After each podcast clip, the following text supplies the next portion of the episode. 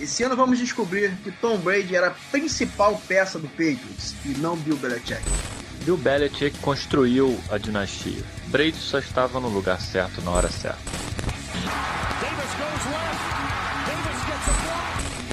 Toda a verdade absoluta na NFL é um erro, e o preconceito com o running backs talvez seja o maior deles. Running backs não importam há mais de 10 anos. Eu não sei como descobriram isso só agora.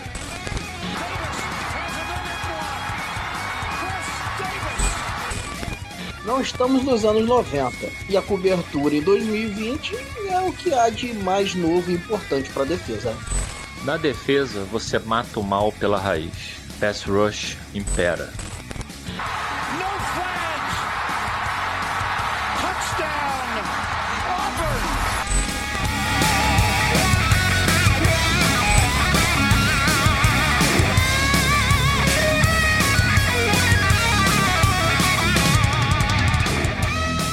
Fala, seus especialistas! Está começando mais um No Flags.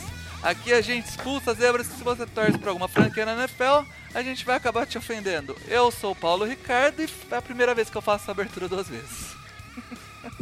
Fala pessoal, aqui é o Rafa. Tem como desligar a câmera do Bruno pra gente conseguir fazer esse negócio direito aí? Aqui é o Bruno Virgílio, queria pedir desculpa à CNN e pedir para que ela não derrubasse mais o nosso sinal.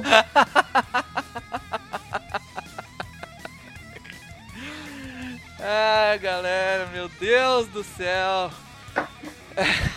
Problemas técnicos acontecem. Mas estamos aqui com mais um programa do No Flags.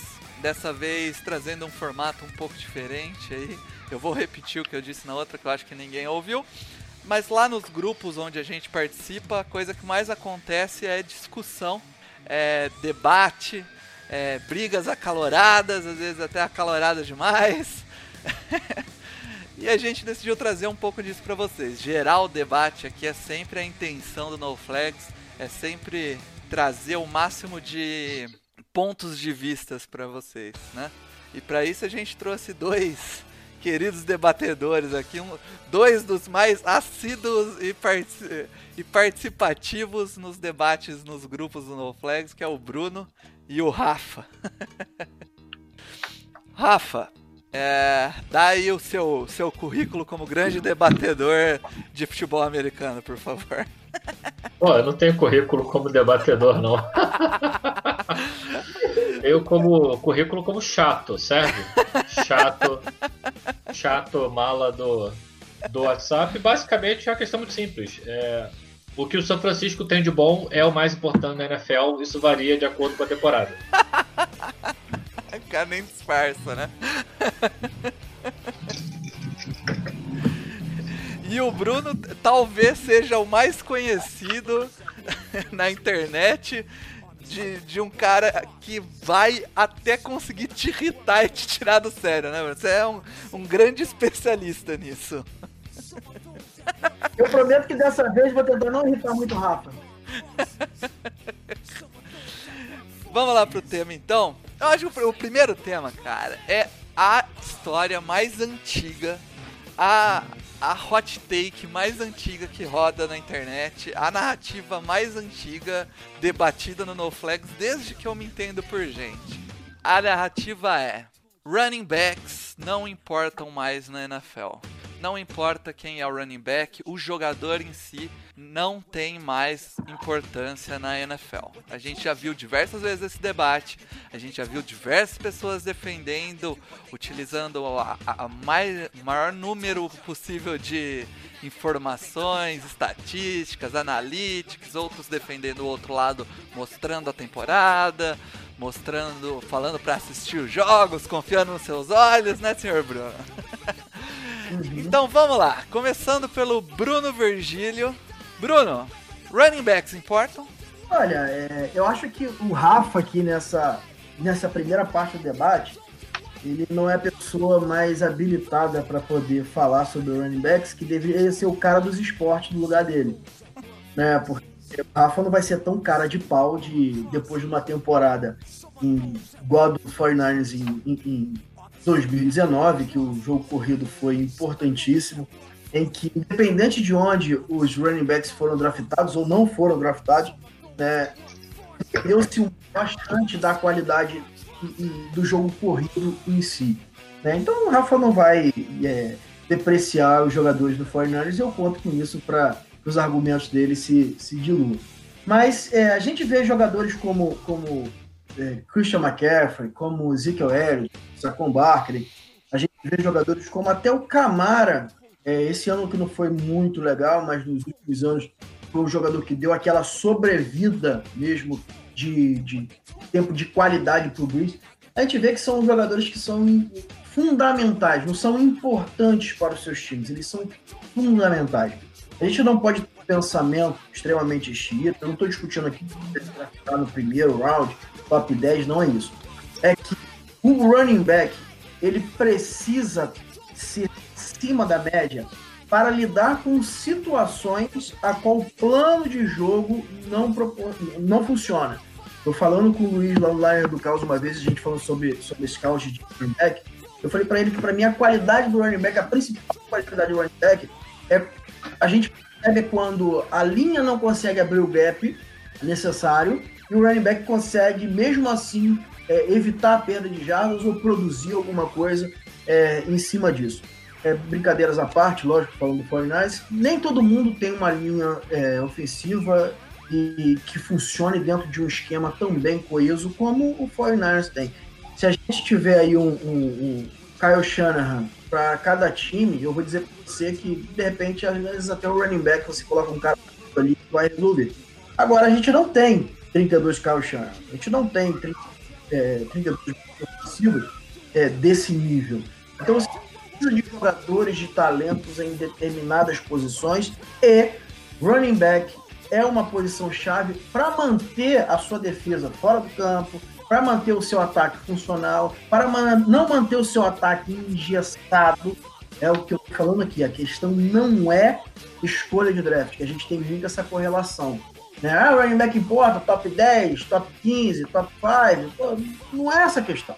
Né? A questão é a importância do jogador para que o esquema seja funcional. Um esquema na NFL moderna, que é uma liga aérea, tá? mas não é full aérea, ela não é totalmente aérea. Você precisa do jogo corrido para fazer com que o seu jogo aéreo seja muito mais efetivo, para fazer que sua defesa entre em momentos chaves descansada, para que possa é, é, extrair o melhor dela. Então a gente em 2020 a gente começar a temporada dizendo que o jogo corrido e que o running back não importa, depois do que Derrick Henry fez em 2019, depois de como foi o 49 chegando é, ao, ao Super Bowl, como a gente vê o quão importante é o, o, o Christian McCaffrey, que teve uma temporada absurda. É, Finaliza, Bruno. E para terminar, a gente não está falando aqui do running back dos anos 90. A gente está falando de um cara hoje que é uma dupla ameaça, e uma dupla ameaça não só em check down, não só em flat, não screen, está falando de jogadores hoje que já saem no draft prontos para ser uma ameaça até vertical, a depender do esquema. Rafa, como a gente viu na vinheta aí, você discorda um pouco dessa posição. Qual é a sua visão? Então, eu eu achava que ia jantar depois dessa live, mas eu vou começar agora, né? Porque primeiro porque a afirmativa, a proposta foi running backs não importa. Não que o jogo corrido não seja importante. E depois de falar um minuto para tentar desconstruir aí uns argumentos que ele nem sabia o que eu ia falar, ele basicamente defendeu que o jogo corrido é importante. É óbvio que o jogo corrido é, é, é importante. Se o jogo aéreo fosse, se o jogo aéreo fosse a única coisa existente na NFL, a, a liga seria de vôlei, não, não, não de futebol americano. É óbvio que o jogo, que o jogo corrido é fundamental. A questão é que running back não importa. Então, a, o valor da posição, ele literalmente deixou de existir. Você não escolhe hoje o running back no primeiro round. Por quê? Porque tanto faz. Ah, o cara. O, valor do Christian McCaffrey para justificar o contrato dele, se é que o contrato dele é justificável, o valor do Christian McCaffrey está no fato dele ser um bom recebedor de bolas também. além de um bom corredor. Então, você justifica com o dual threat. Agora, o, o problema é você draftar running back, não faz sentido draftar running back alto. Não faz sentido garantir o segundo contrato para esse running back. Você pagar para o Zeke Elliott, por exemplo, é, 13 milhões vai ser a, a, a, temporada que vem, ou 16 milhões a, a temporada seguinte, é, não faz sentido. Não faz sentido financeiramente. Você estabelece o jogo corrido. O jogo corrido é fundamental. É só você ver as equipes que têm sucesso na, na NFL. Mas você estabelece o jogo corrido investindo em OL, investindo em um bom coaching staff, justamente para você poder se dar o luxo de colocar o Guinho, Zezinho e Luizinho correndo. Se você pegar o time, o esquema do 49ers hoje, me diz aí, Paulinho, quem que tem aí na live agora que esteja dentro do peso, tenha duas pernas e dois braços, vai correr 200 jardas numa temporada jogando pelo 49ers. Por isso que eu digo, running back não importa. Jogo corrido importa. Running back não importa. Você pode pegar um Matt Breeder e põe para jogo. Tevin Coleman põe para jogo. Mostert. Até outro dia, o cara era um gunner de special teams. Massacrou Green Bay em playoffs. Por quê? Porque o esquema importa, porque a OL importa, o jogo corrido como estratégia de jogo é fundamental para a NFL. Você estabelece o jogo corrido para poder passar. Agora, running back, running back tanto faz, qualquer um. e aí, Bruno? Acho que o Rafa é. foi bem enfático aí no que ele disse, cara. É, ele foi enfático e às vezes a gente, quando erra, a gente também é enfático, né? Assim, enfático né? E a gente vai. Pro... E, na verdade, ele só corrobora com o meu argumento inicial. Né? Se a gente tiver 32 Kyle Shanahan, eu concordo com esse argumento do Rafa.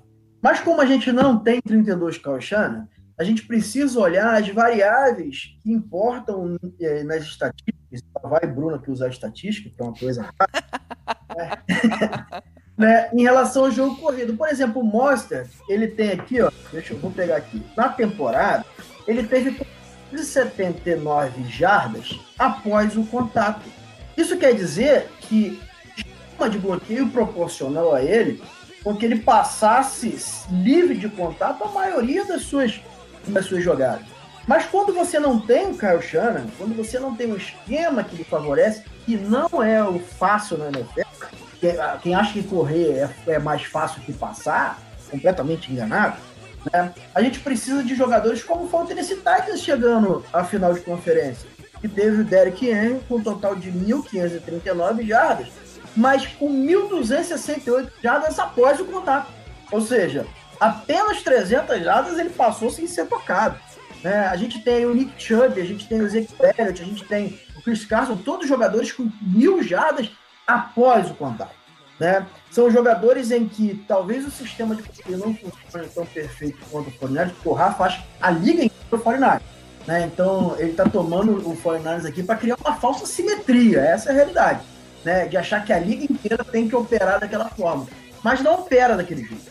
Bom se fosse para todos os times que tivessem essa mente ofensiva. Mas como não tem, a gente tem times funcionais, como o Dallas brigando é, por playoffs, a gente tem como o Titans chegando à final de conferência, baseado como, como o, o, o, times que são reformulados e tem o jogo corrido para desafogar é, quarterbacks que são calor.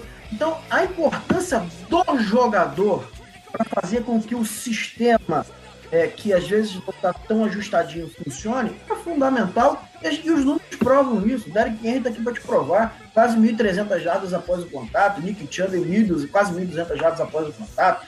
Né? Então não tem muito o que questionar isso aí. Isso é invencionice de uma coisa de alguém que viu funcionar uma vez e que acha que isso é, é pode reproduzir para a NFL. Igual os famosos é, comitês de running back. Né? O Eagles está aí, ó, fez vários comitês. Não foi lá que teve que pagar uma escolha de segundo round do Miles Sanders a corrida começou a funcionar. Por quê? Porque jogadores importam. E essa é a realidade do Rafa. Bom, a NFL é um negócio, né? Se o jogador importasse individualmente, valia a pena pagar por ele. E a verdade, o que a gente viu, é que todos os running backs que receberam grandes contratos, que passaram a consumir um percentual é, relevante do, do, do, cap space, não se pagaram. No passado recente, se você pegar o Todd Gurley, é, foi uma vergonha você dar o contrato para ele. Se ele tivesse um valor enquanto indivíduo, teria, teria valido a pena o salário que deram para ele. O Derrick Henry, o, o, o Tennessee Titans deveria estar pagando, vamos lá, renovar antecipadamente. Dallas Cowboys eu nem comento, porque Dallas Cowboys e contrato é um, é um caso à parte. Porque nada do que eles fazem faz sentido. Mas se você olhar a última temporada é, do Zeke, é um excelente jogador, eu não vou discutir, mas não vale o contrato que tem. E inúmeros, inúmeros outros exemplos. Você vai pegar o Melvin Gordon no, no, no Chargers. Vale a pena ter o cara lá enquanto ele está valendo duas mariolas e, e, e 200 dólares por temporada. Quando, na hora de pagar, fosse o jogador importante, fosse ele enquanto indivíduo importante. Eu não estou falando só do São Francisco 49ers, eu estou falando da liga como um todo. A liga valorizaria, a liga pagaria por esse jogador. E a liga não paga. Por quê? Porque é um negócio. E não faz sentido pagar para o running back, porque o indivíduo não importa, tanto faz. É muito mais rentável você investir na OL. É muito mais para poder se dar ao luxo de ter um Mostert metendo 550 TDs contra Green Bay nos playoffs. Faz muito mais sentido. Se o jogador importasse, ele seria pago. Essa é a realidade. A NFL é um negócio. Esquece só o São Francisco. Isso aí. Finalizando então o primeiro tema de forma polêmica. Galera, segundo tema então, vamos lá falar sobre outra narrativa que rola bastante na liga aí, que é cobertura. A coverage é mais importante que o pass rush. Tem muita gente que prega isso e usa até o New England como um grande exemplo. E a gente vai passar aí começando pelo Rafa para ele defender o ponto dele. Manda bala, Rafa. Bom, acho que New England não pode ser exemplo para nada, né, na final. A situação lá é, é, é, única, antes de mais nada. É, se cobertura fosse mais importante, basicamente você teria, dos últimos 10 anos, quantos cornerbacks foram escolhidos no primeiro, na primeira posição do draft? Tirando tirando uh, os jogadores de ataque? Nenhum. Por uma questão simples, não, não é mais importante. É, uma rota bem corrida tem inúmeros vídeos aí, são situações de jogo pontuais, mas você tem o Rhodes sendo incinerado, você tem o Gilmore, MVP defensivo da temporada, blá blá blá, que é uma grande invenção da mídia para agradar New England. É, você tem o Gilmore sendo incinerado uma rota, uma rota bem corrida, um quarterback competente, não importa. Você precisa do pass rush. Para quê? Você precisa do pass rush para quebrar o passe. Você precisa do pass rush para tirar o quarterback do pocket. Você precisa do, do pass rush justamente para evitar que o quarterback tenha tempo de fazer, é, de seguir a progressão e fazer as leituras que vão proporcionar o, o, o passe adequado para o jogador que está mais livre. É, não adianta você ter o melhor cornerback do, do, do jogo, uma secundária é, azeitada, ela vai ser é, é, é eficiente, por óbvio, né? É, é, é, um, é, uma, é uma unidade defensiva, se bem treinada, se bem organizada, ela vai, vai tender à eficiência. Mas sempre vai sobrar alguém sempre vai sobrar um running back que estava na, na, proteção do quarterback e correu para receber o passe, sempre vai, vai sobrar um slot receiver é, é, livre, sempre vai sobrar um tight mal marcado por um linebacker, sempre vai sobrar se você não chegar no quarterback, se você não matar a jogada, matar o mal pela raiz, que é justamente evitar que ele faça o passe. Nada mais efetivo do que impedir que o quarterback faça o passe. Quando em sex, por mais ridículo que seja falar isso, em sex você tem 100% de eficiência. Em sec você não tem recepção nenhuma. Por quê? Porque a merda da bola caiu com o quarterback. E, e é, é, é, é isso. Você mata o mal pela raiz. O jogo cada vez mais passado, com eficiência no pass rush, você limita o, a, a qualidade e a performance do ataque. Se você não tem pass rush e você tem um contrário senso, um ataque competente, com tempo para o quarterback passar e um coordenador ofensivo é, inteligente, pouco importa para mim se você vai ter o Stephon, o Stephon Gilmore na secundária. Por uma questão muito simples, a bola não vai ali. A bola vai no outro cara. A bola vai no slot. A bola vai no, no, no Tyrant que estiver sendo marcado pelo linebacker. Então, não, não, não adianta. Ao contrário do pass rush. O pass rush, o pass rush, o edge, ele tá lá com essa função. Ele tá lá para executar uma jogada que, se, se, se executada com sucesso, acabou o snap. Então, realmente para mim não, não faz não faz sentido. E para a NFL também não faz sentido. Fizesse sentido, os cornerbacks seriam draftados lá em cima no draft e não os edge rushers, como acontece há 10 anos em termos de jogador de defesa. São sempre os que saem primeiro. Saem primeiro porque são os mais importantes, saem primeiro porque são os mais valiosos. Isso para não entrar no mérito, isso para não entrar no mérito do tempo que leva para você desenvolver um cornerback é, e dos busts que saem é, é, de draft. Alguma coisa também é de rusher? Sim, mas não lá em cima, não no topo do draft. É, de fato, a posição defensiva mais importante, não tem nem o que discutir isso. É, e aí, Bruno, o que você me disse sobre isso? É, primeiro, falando sobre a retórica barata do Rafa, de copiar a minha retórica atacando o 49 ele vem atacar o Patriots aqui. Essa raça de advogado é uma coisa. Deixa eu falar Todos um negócio. da puta. É, deixa eu falar pra vocês. É, o cara que pensa que cobertura tá tão abaixo assim de, de pass rush, de defensive end, né? É, é o tipo de cara que utiliza isso para justificar o Solomon Thomas ser escolhido antes do Jamal Adams, por exemplo. Né? É porque para ele a franquia nunca erra. Não tô dizendo o caso do Rafa, né? Embora eu acho que seja. Vamos lá. É, vamos ver como é, como é que funciona isso na prática, né? Matar o mal pela raiz. De repente, se numa terceira para 15 no Super Bowl é, tivesse uma cobertura um pouco melhor para cobrir o Tyreek Hill, mesmo com o pass rusher, com Eric Armstead numa temporada sensacional, ele é o melhor dos melhores pass rushers internos, Nick Boza, um dos fantásticos jogadores pass rushers da liga, e de Ford, e mesmo assim não conseguiram conter o Mahomes, e ele fez aquilo que ele sempre faz, encontrando falhas na cobertura, né? Que o, o Williams está procurando até agora o, o, o Tarek Hill. Mas assim, a gente precisa entender que com a evolução do jogo é, é passado na NFL, com, com as multifaces de, de vários esquemas, né, a gente precisa verificar que não é só, a cobertura não está somente nos corners, ela, e não somente nos safes. Hoje, os linebacks participam demais dessa cobertura.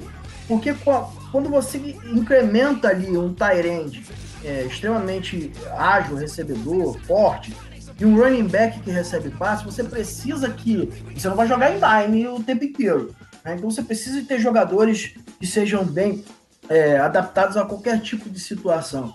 Então, uma cobertura defensiva vai proporcionar para que seu pass rusher tenha tempo suficiente para chegar até o quarterback. Porque o que, que a gente vê operar muitas vezes na NFL? O pass chega, o, quarterback vai, joga no flat, check down, screen.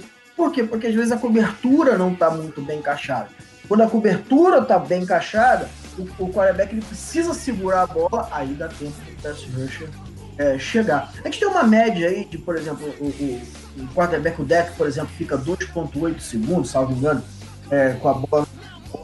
Né, o Carson Wentz, 2.7, salvo engano, não, não, não tenho esse número de cabeça não.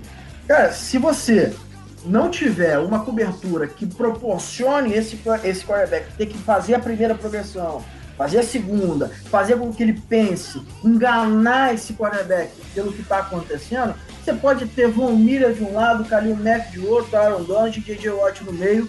E, cara, se ele jogar a bola aqui curtinha, se ele jogar um, um, um back shoulder é, em 10 jardas, acabou tudo, né? Porque em dois segundos, em dois segundos, o pass rusher dificilmente chega no quarterback. Mas em dois segundos, um wide receiver, ele corre quase 15 já.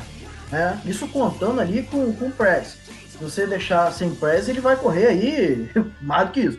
Então a gente precisa entender que a cobertura primeiro precisa estar bem fechadinha, marcando o homem homem ou em zona, né, dificultando que o quarterback Finalizando.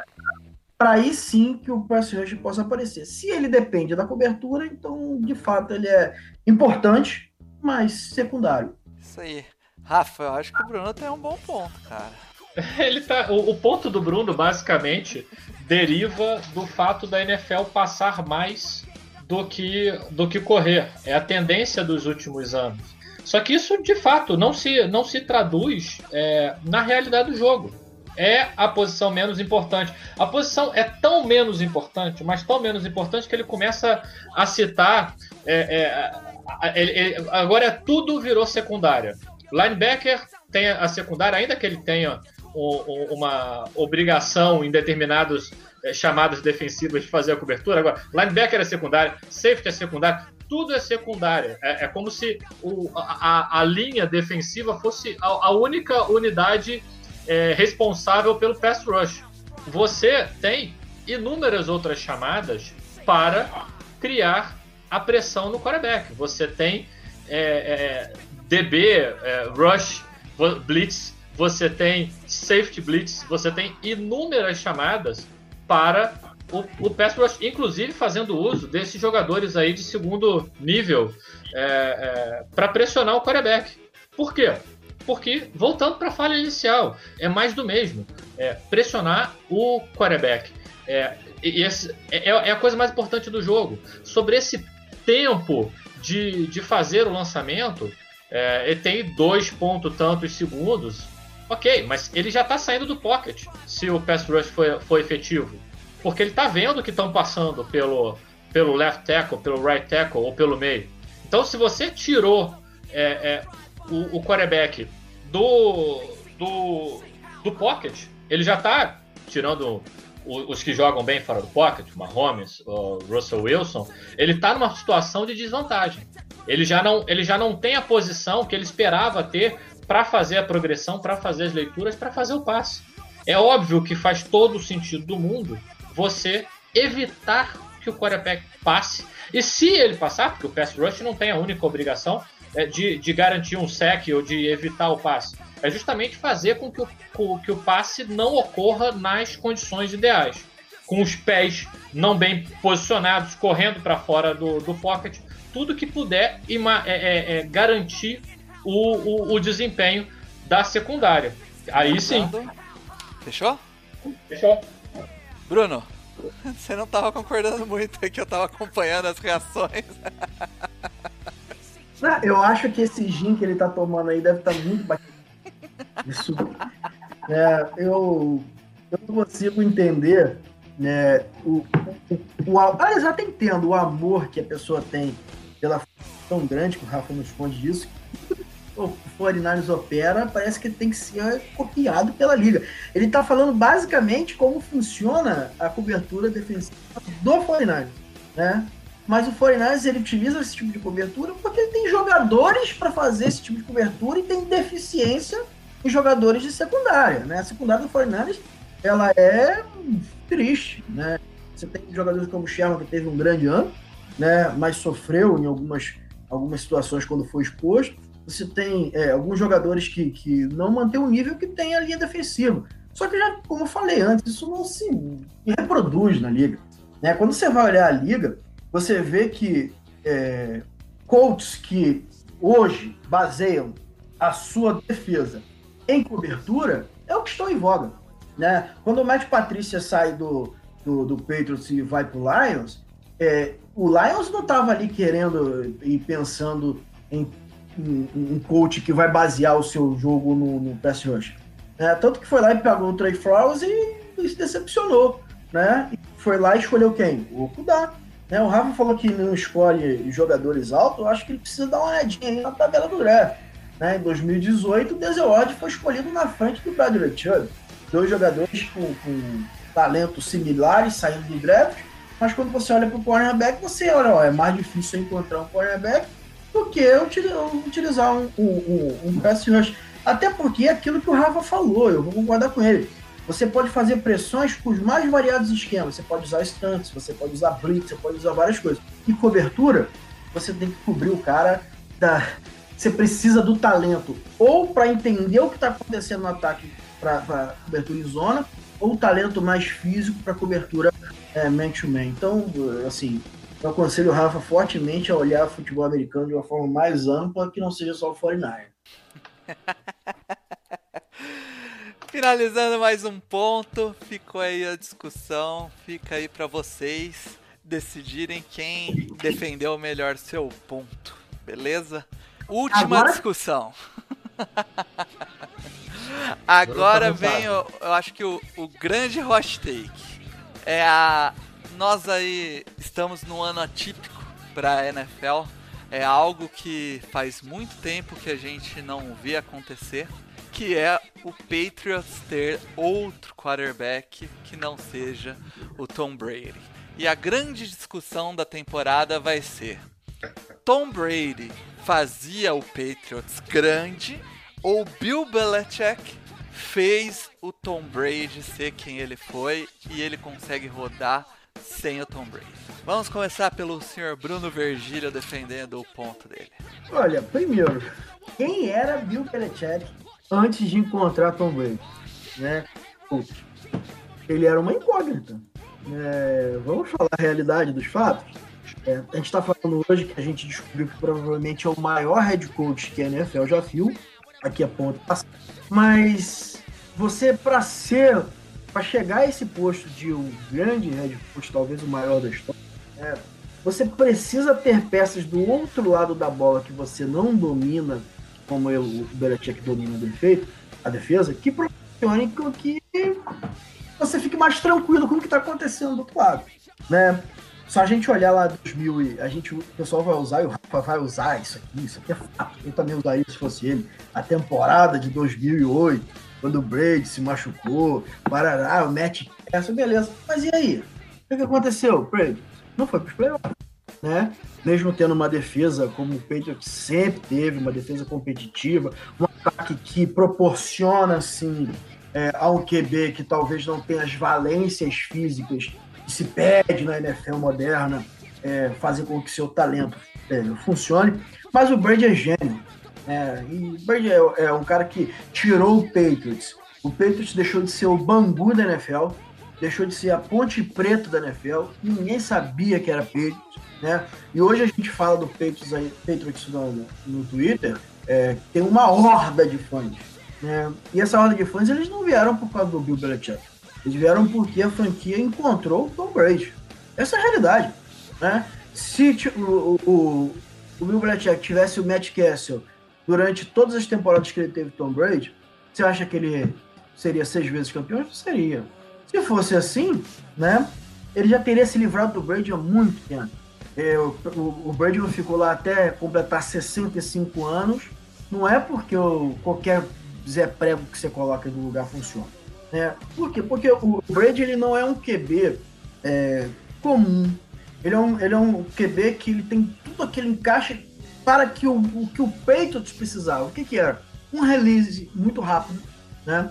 Ele tem contra Blitz, ele é absurdamente efetivo. Ele tem uma presença no pocket, embora não seja atlético, que proporciona que quando o esquema de bloqueio der errado, ele proporciona é, é, é um pouquinho mais de tempo para as coisas evoluírem. Ele não tem um mega braço, mas ele tem passes rápidos, é, com certa precisão. E isso, cara, foi o que fez o Patriots ter um ataque ano após ano extremamente funcional. E quando você está perdendo no terceiro quarto, no quarto quarto, né, de 27 a 3 para um baita time como era o Atlanta Falcons naquele ano, não é o Bill Belichick que vai virar o jogo, né? Até porque estava tomando 27 pontos. É, a gente não vai esquecer que no ano é, posterior, o Patriots chega à final novamente da conferência, foi até o Super Bowl e não ganhou porque o Belichick confiou no seu esquema, abriu mão de, do, do Jimmy Collins, abriu mão de ter talento defensivo tá? que no ano seguinte ele corrigiu, trazendo de volta de Forrest, trazendo de, é, é, o, o Gilmore. O que acontece? O Bill depende de talento. Finalizando. De talento. E o Brady é o talento. Então, quando a gente vai falar aqui do que um é mais importante que o outro, o Brady, com certeza, é, é muito mais importante que qualquer head coach. Rafa. Bom, eu começo respondendo a pergunta do Bruno sobre quem era o Bill Belichick antes de encontrar o Tom Brady. Ele era o coordenador defensivo duas vezes campeão do Super Bowl, no 21 e no 25. É, isso tudo antes do, do, do, do, Tom Brady perder o cabaço na faculdade. Então, para começo de conversa, a gente não está falando de, de, de, de, um malandro que apareceu aí pro nada é, da NFL. Ele já era um coordenador defensivo de extremo sucesso quando teve a oportunidade em New England. Se o Tom Brady fosse isso tudo que o Bruno fala, ele não teria esperado é, para ser draftado na escolha 199. Ele foi draftado na 199. É, não dá nem para dizer que o New England sabia o que tinha, porque se o New England soubesse o que tinha ali, teria escolhido antes. A grande questão é que New England confiava que poderia fazer uma transição com um qualquer com qualquer quarterback. E isso se traduz, obviamente, na temporada 2008. A temporada 2008 do Matt Castle é melhor do que algumas temporadas da carreira do Tom Brady. Ele passou para quase 3.700 jardas, 21 TDs, 11 é, é, interceptions apenas para um cara normal, mas do mesmo. É, enquanto o, o Tom Brady ele depende de tudo o que o Bill Belichick faz é, é, maravilhosamente bem, que é game plan, roster management, a, o, o, a administração de elenco que o Bill Belichick faz torna ele o maior e melhor de todos os tempos. Não só pelos canecos que ele, que ele, que ele levantou, pelos Super Bowls aí que ele venceu como head coach e como coordenador defensivo agora, é surpresa para o Bruno, espero que ele tome nota desse mero detalhe. É, mas isso faz dele o, o inovador. O Bill Belichick, ele é o cara que pega é, os jogadores é, em meio de contrato de rookie que não estão dando certo em equipe nenhuma traz para o New England e os caras performam. Se você olhar a quantidade de, de free agent saindo de New England que não joga em lugar nenhum, independente do Matt Castle. Matt Castle talvez seja um dos melhores exemplos, porque ele ganhou um contrato em, em Kansas e vamos ser justos, ele tem uma temporada minimamente decente em Kansas, mas ele nunca mais foi nada na NFL, assim, em termos de, de história. É, mas os exemplos, eles vão até não aguentar mais. O, o, o Belichick, ele tira o melhor do jogador, não só do quarterback, ele tira o melhor de qualquer jogador. Isso faz com que ele seja um gênio e isso fez com que todos os times da era Tom Brady fossem relevantes. Isso fez com que todos os times, enquanto Tom Brady era quarterback, tivessem bom desempenho. É, a divisão ajuda? A divisão ajuda, mas olha só, ele, ele não tem culpa da, da, da pífia gestão dos, dos adversários. Mas a verdade é que o gênio, o gênio é o Bill Belichick. O Tom Brady, sem o Bill Belichick, seria um, um quarterback de terceiro dia de, de, de draft. Você não tem como, você não tem como afirmar que ele daria certo. A realidade é que todo o entorno do Tom Brady foi construído para ele performar bem. Foi construído tão bem, mas tão bem que o Matt Castle em 2008 jogou uma temporada no fino da bola e ele confia tanto, mas tanto no taco dele que essa talvez tenha sido a temporada mais é, é, é, com mais disponibilidade de quarterback veterano no mercado e ele pura e simplesmente ignorou. Philip Rivers estava no mercado, Andy Dalton estava no mercado. Ken Newton ainda está no mercado. Nick Foles trocado. Bridgewater é, é, disponível no mercado. E New England literalmente caga para isso. Por quê? Porque ele sabe que ele vai montar o melhor 55 e vai performar. Bruno, hot takes colando.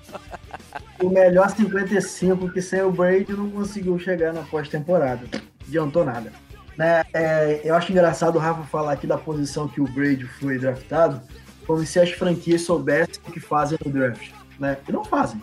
Se a gente for olhar aqui de quarterbacks que, foram, que não foram draftados, ou foram draftados lá em, em late round, a gente vai falar de Kurt Warner, a gente vai falar de Tony Romo, a gente vai falar do próprio Tom Brady, a gente vai falar de é, Staubach, a gente vai falar de Brett Starr, a gente vai falar de uma porrada de gente né, que foi escolhido ou nem foram escolhidos no draft.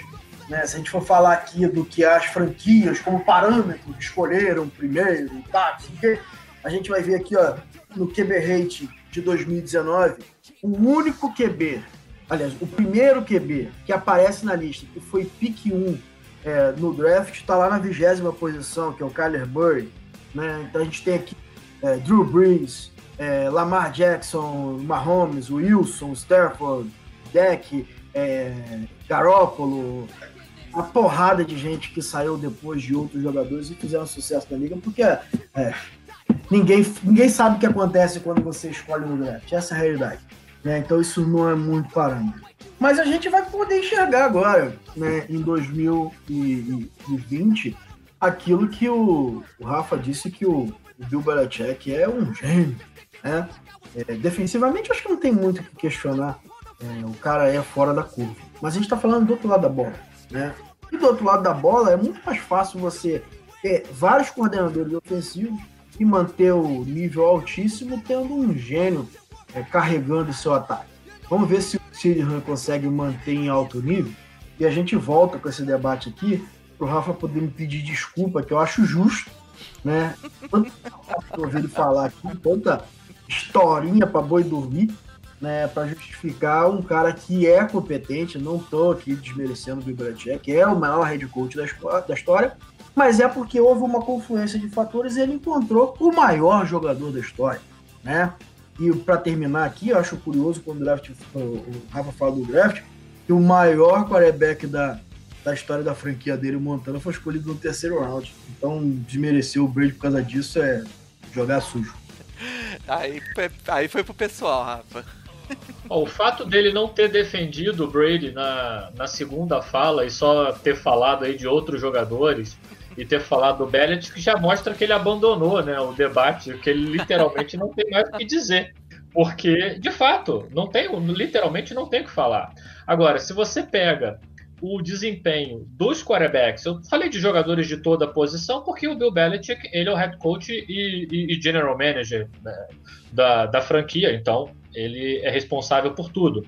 Mas se você pegar mesmo os quarterbacks que, que saíram é, e tinham um histórico aí de, de é, boas partidas, é, o, o, o, Matt Castle teve uma boa temporada, né? então é o, é o, exemplo mais clássico, até porque ganhou um contrato depois com Kansas, etc. Mas jogadores que tiveram boas partidas, algumas partidas, o, o Jacoby Brissett foi para o Colts, não deu nada.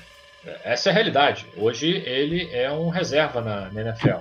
E o Jimmy G, ele se é, ele nasceu com a bunda para a lua, eu não posso afirmar, mas ele saiu do maior de todos os tempos pro head coach mais promissor da NFL na atualidade, que é o Kyle Shanahan. Então, ele não é, acaba não sendo parâmetro para utilizar nessa, nesse debate, porque ele sai de um brilhante e cai no colo de outro brilhante. Então, essa, essa é a realidade. Não, você não consegue debater Tom Brady sem falar do Bill Belichick. Mas você analisa o Bill Belichick sem Tom Brady. São dois anéis de Super Bowl como coordenador sem Tom Brady. É uma temporada 11-5 com um Zé Bundão lá, Matt Castle, atrás do center, sem Tom Brady. Então, o Bill Belichick já se provou sem Tom Brady.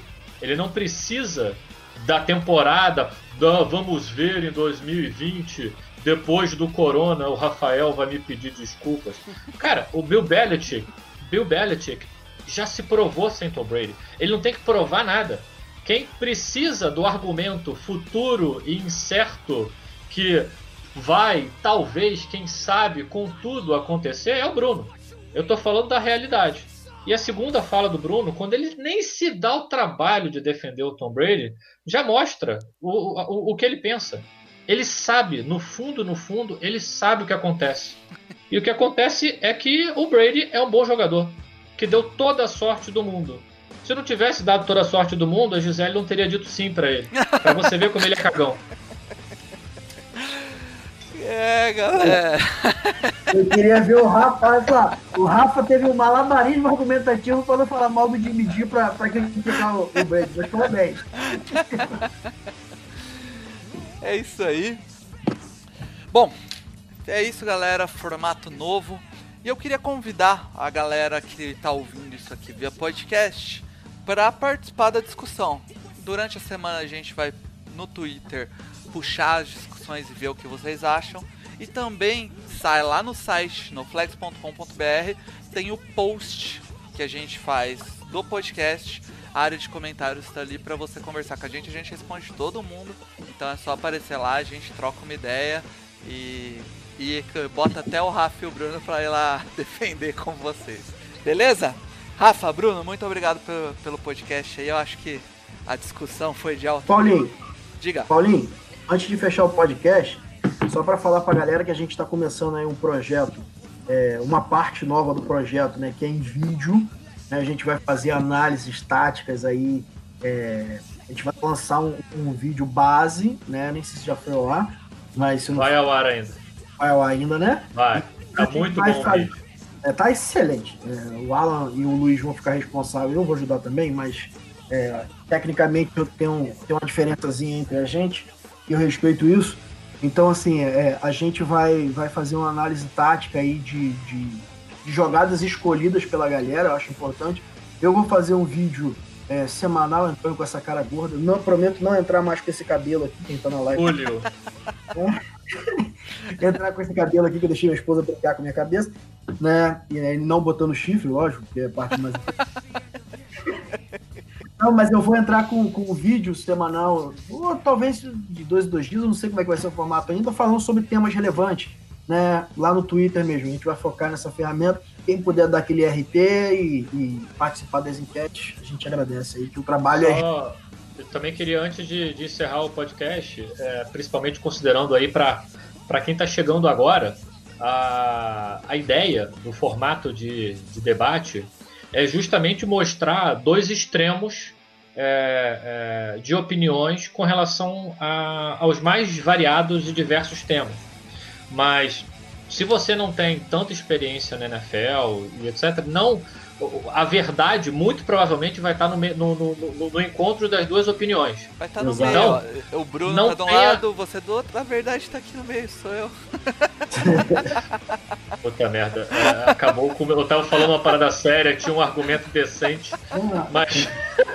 Não, mas a, a, a verdade é que o equilíbrio ele vai ser muito provavelmente o melhor dos argumentos. É importante que a gente mostre para vocês é, os extremos, porque as opiniões, as opiniões extremadas, quando elas são feitas para fomentar o debate, não para destruir, Uhum. elas, é, ao contrário do que acontece aí na nossa, no nosso dia a dia político do país, independente do, do lado que você goste, é, as opiniões extremadas elas, elas mostram para a gente o que há de melhor em cada um argumento, em cada uma defesa.